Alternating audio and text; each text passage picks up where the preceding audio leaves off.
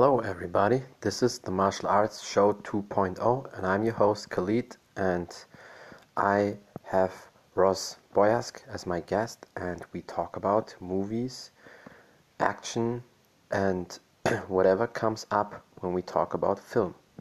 Let's get started. Right? Is that name right? Yeah, yeah, absolutely. Uh, but it, that's not a typical uh, British name, isn't it? No, uh, my surname is originally Russian. Uh, Ah.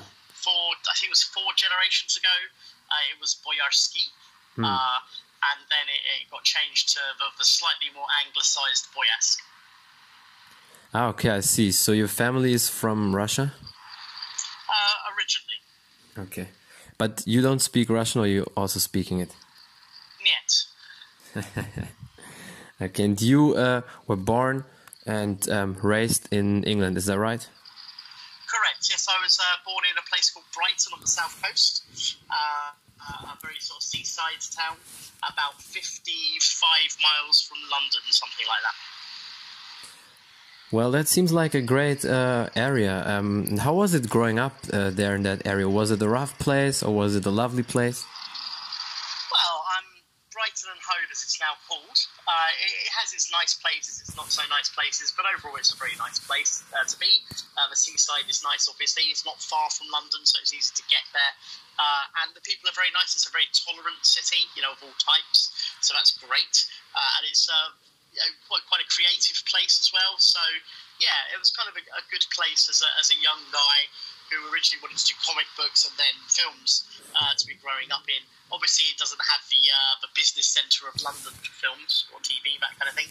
Uh, but it was uh, it was a really good sort of creative place to grow up. That sounds great. And just introduce yourself to, to the audience. What are you doing? And yeah, how you got into the films. Oh, okay. Uh, well, uh, the short version, I'll try and keep it short. Uh, the short version is from the age of about two or three, I wanted to be uh, comic book artist and writer. I loved comics. Uh, I learned how to speak and read from comic books, American comic books, pretty much. Uh, I didn't even understand at that age that there were different companies like Marvel and DC. I just loved Daredevil, and Superman, and Spider Man, and Moon Knight, and anyway, all that stuff. So basically, I would spend all of my days at school drawing comic books when I shouldn't have been. Uh, and then uh, when I was 11 years old, one day with a few friends, I watched three movies completely changed my life. I'd like I liked movies and TV, but I'd never really seen films that really made me want to make movies. Uh, and when you talk to filmmakers, uh, a lot of people will say, you know, if you say to them, what film made you want to make movies, uh, they will say things like The Godfather or uh, Indiana Jones or Star Wars or, you know, whatever. Uh, some people will lie and say Citizen Kane. Uh, for me, or some, a lot of people will say Jaws, for example. So for me, uh, on that day when I was 11 years old with my friends, we watched Revenge of the Ninja, Commando, and American Ninja, and my 11 year old brain went, How do I do that? How do I, what is that? How do I do that? Uh, and the, the obvious connection is, of course, that ninjas are very similar to superheroes. They're in movies. They've got costumes, and gadgets, you know, simple stories of good and evil. Uh, Arnold in Commando is pretty much a cartoon, you know, a cartoonish uh, action hero. Uh, and I love that movie to this day. I love all of those movies still. Uh, and I guess that's kind of what made me want to do movies. And and so from then on, I and my friends, it was like, okay, so we're going to train in martial arts. I started in Wado Ryu Karate and then moved to Taekwondo, um, and changed forms later on. Uh, and then we would like, how do we, how can we make a movie? So one of my friends' fathers had a camcorder, handheld camcorder. So we started doing fight scenes, you know, our own fight scenes. And we would watch movies, action movies and martial arts movies, and we would watch fight scenes frame by frame. You know, we would actually like literally. This was in the days of VHS, so you know, pause, pause, pause, and we didn't know anything about editing, but we essentially copied what we saw. We would see, okay, it's a close up on. Well, we didn't even know it's called a close up. We would see that's Jackie Chan's face, uh, and he's throwing a punch. And, and we were just essentially copy them initially. Uh, and then later on, obviously, we learned more about filmmaking. That's kind of how it started. Well, it's definitely a very exciting um, story. And what was your first role, uh, role or your first work where you said, okay, now I think I got it, I can go into that business? So, um, my first film was essentially a short film, uh, and it was called The we made it. So there was myself, my, my first producer, Phil Hobden, who I who I now do a podcast with called Ross and Phil Talks Movies. But Phil produced my first two features, uh, Left for Dead and Ten Dead Men. Uh, and our first film together was a film called The Gauntlet, which was basically based on a movie, uh, a sequence from a movie called Mission of Justice, starring Jeff Wincott. And there's a scene in it called The Gauntlet, uh, where uh, our hero has to go through this sort of uh, well a gauntlet of fighters to, to become accepted into this uh, cult he's infiltrating. So we essentially turned that idea into a short 20 minute movie. Uh, and that's where I met people like Glenn Salvage, who's gone on to do a lot of action movies uh, and, and, other acting, of course, uh, and some other friends. And we essentially just cobbled this movie together, you know, like as students.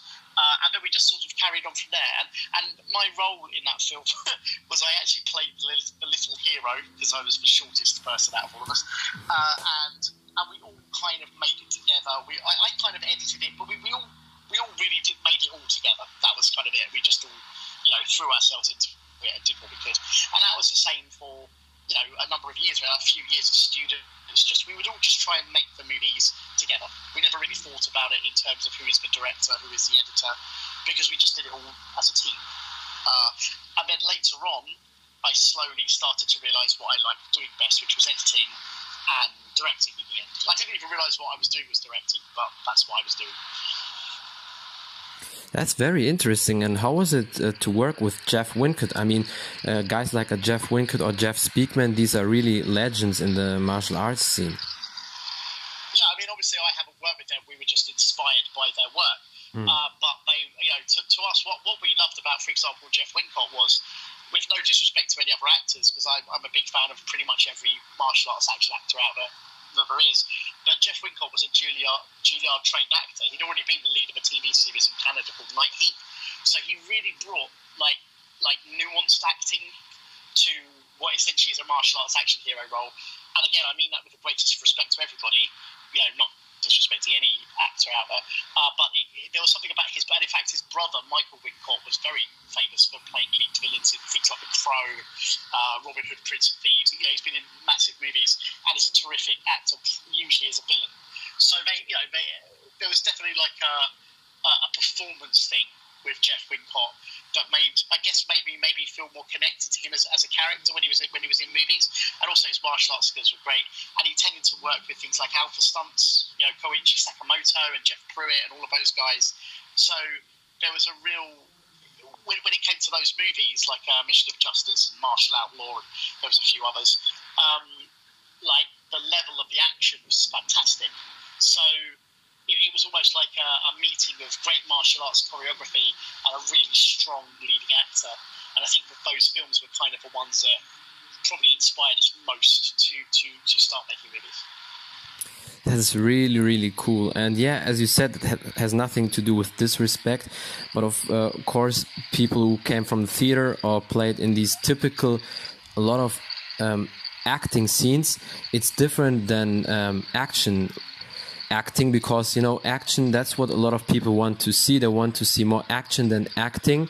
And that's why i think they appreciate always these uh, pure actors more sometimes than these action guys at least from what i see from the distance. Yeah i think and i think these days the lines are becoming ever more blurred. Like you're getting certain actors who are pulling off fight scenes really really well. Um, I mean, as in, if you like, classically trained actors who are sort of developing those skills. And I think also there is, dare I say, I think martial arts is slightly more ingrained in people now, just as an activity, as a for fitness or whatever you want to call it. So I think there's a lot more people. I mean, I might be generalising a little bit, but there's a lot more people nowadays who have some martial arts knowledge, perhaps, or some training or physical training uh, that kind of complements whatever they're doing as an actor anyway. You know, physicality, like like martial arts is self-expression. It's not just fighting, is it? It's it's an expression of who you are probably in, in the moment, and, and you know how you. And I think also martial arts training gives you you know discipline and ways to react in life. It's not just about fighting people. So. I, you know, I, I don't know if it's out of line for me to say this, but I think that there are more people in general now who, if they are becoming an actor or performer, perhaps they have more understanding about the physical side of things. Yeah, and then let's talk a little bit about your uh, movies. Um, you also your movies got four awards. Is that correct? Uh, yes, some some won some awards here and there. And uh, yeah, what was so far your biggest movie or your biggest uh, role where you played or directed or yeah, cut anything or whatever? Well, um, probably my biggest movies as a director so far have been uh, my most my two most recent feature films where I, I was writer, director, and editor, which is essentially they, they've become known as the Vengeance franchise, uh, produced by my my colleagues uh, John Adams and Diane Shorthouse at Evolutionary Films uh, which is a company I'm creative director of. We're a production company, sales agent, and uh, a UK distributor. Uh, and we made the first Vengeance a couple of years ago, uh, which, which was also known in the States as I Am Vengeance, and it's, it's been renamed in certain other territories. Uh, but essentially, it was a, a, vigilante movie, a bit like a, a British Punisher, if you like. Uh, we had the very good fortune to have Gary Daniels play the lead villain in that movie, uh, who's fantastic. I've been a big fan for a long time. Uh, and the lead actor is Stu Bennett, who is also known as Wade Barrett. He was a, a WWE superstar for a number of years.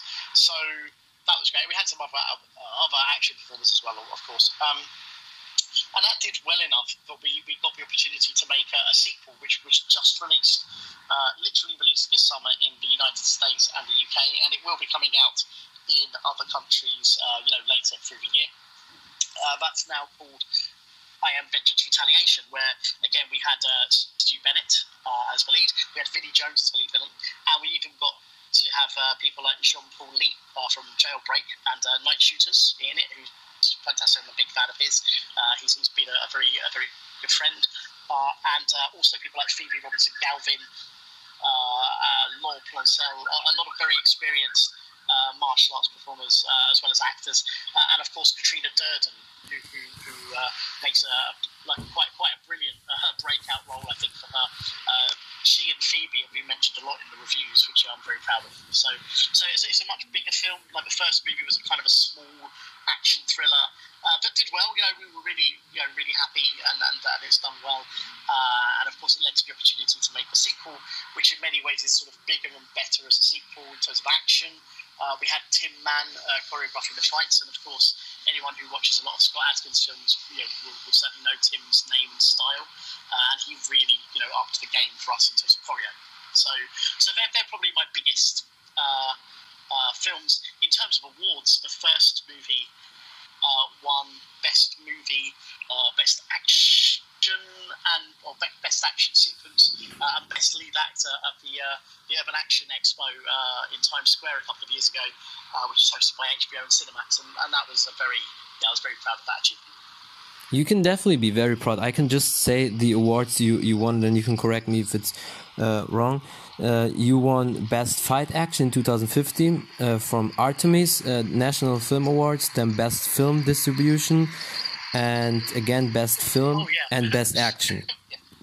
Yeah, so the, the, National Film Awards were Evolutionary Films. We won, we won Best UK Distributor, which was an absolute surprise. I mean, again, very proud because we're now we're now just in our sixth year as, as a UK as well as as a company. So to win that award uh, last year, if I remember, yes, last year, uh, that was fantastic. So you know, we're also nominated to the Screen Awards as well, which was great, but we lost out to another company. Uh, but um, was uh, yeah, and, and, for the Artemis Film Awards, I believe that was for Warrior S, my third feature, which was a sort of a, a fantasy, like a female warrior uh, fantasy movie, kind of like a Roger Corman movie shot in Guernsey, which was a lot of fun, uh, and it was kind of a mythological movie and uh, very female centric, uh, and the Artemis Awards were very, you know, very, yeah, very uh, generous.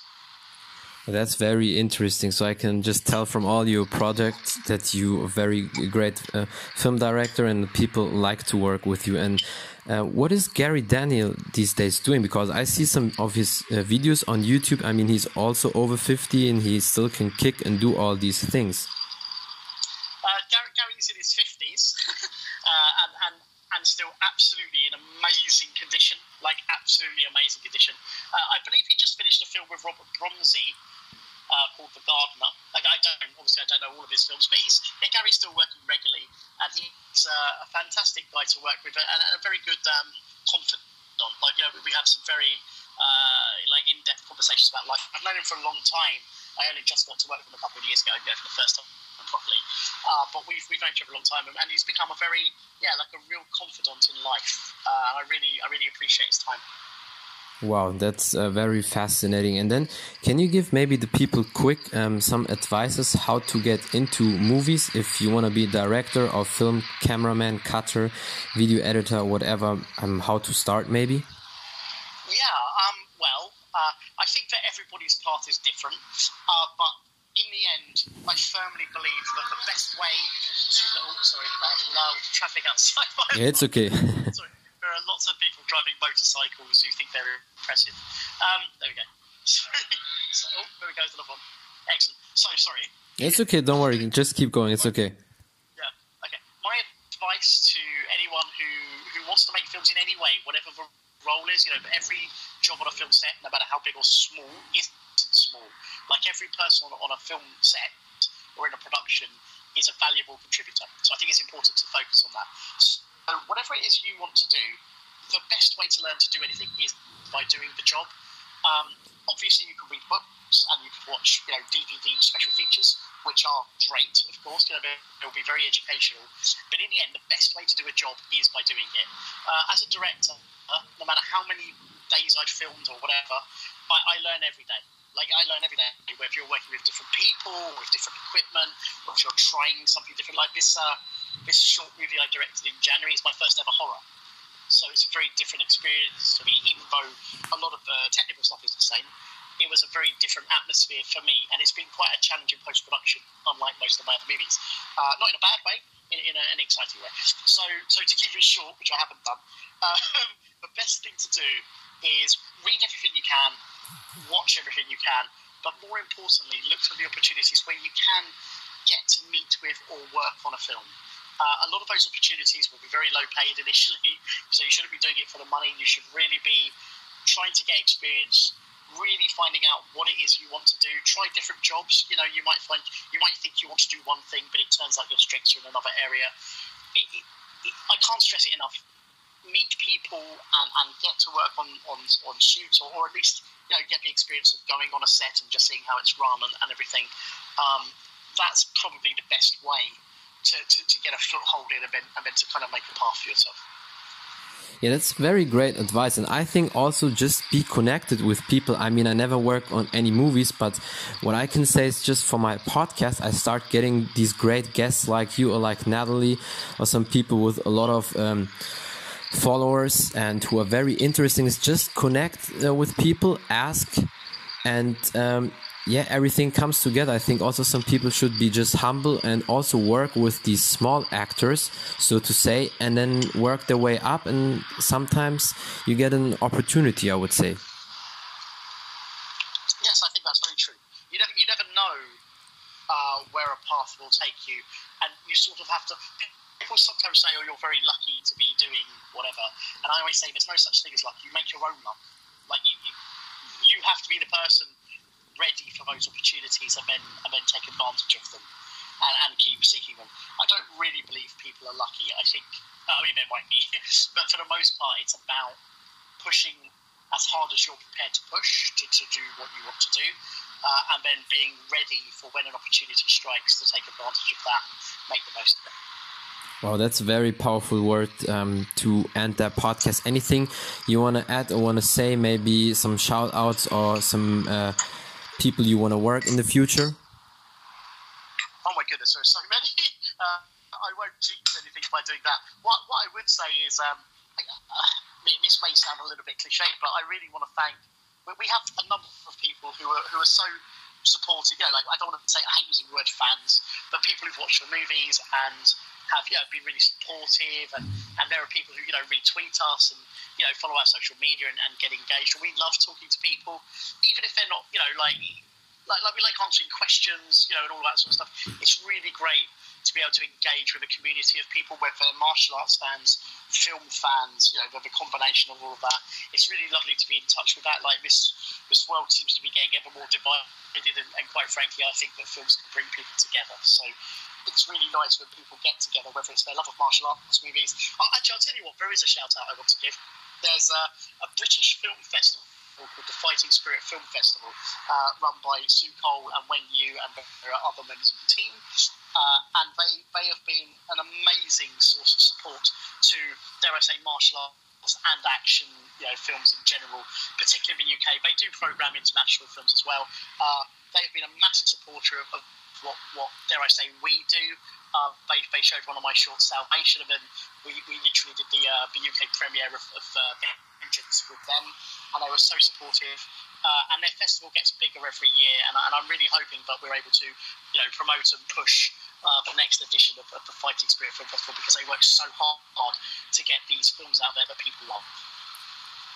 That is awesome. So yeah, I really appreciate you and your work because um, the films I see what you do, it's really amazing. And hopefully one day maybe we can meet. And if you're ever in Germany, just let me know and then we can do something. Well, I'm, I'm hoping, uh, but with uh, COVID, obviously, hopefully hopefully we're gonna you know get past this, and uh, I'm really hoping that the Berlin Film Festival goes ahead like as, a, as a physical festival, as opposed to the um, you know the virtual stuff that we've been doing, which is good. You know, it's really good to still be present in a virtual sense. But yeah. I really love Berlin.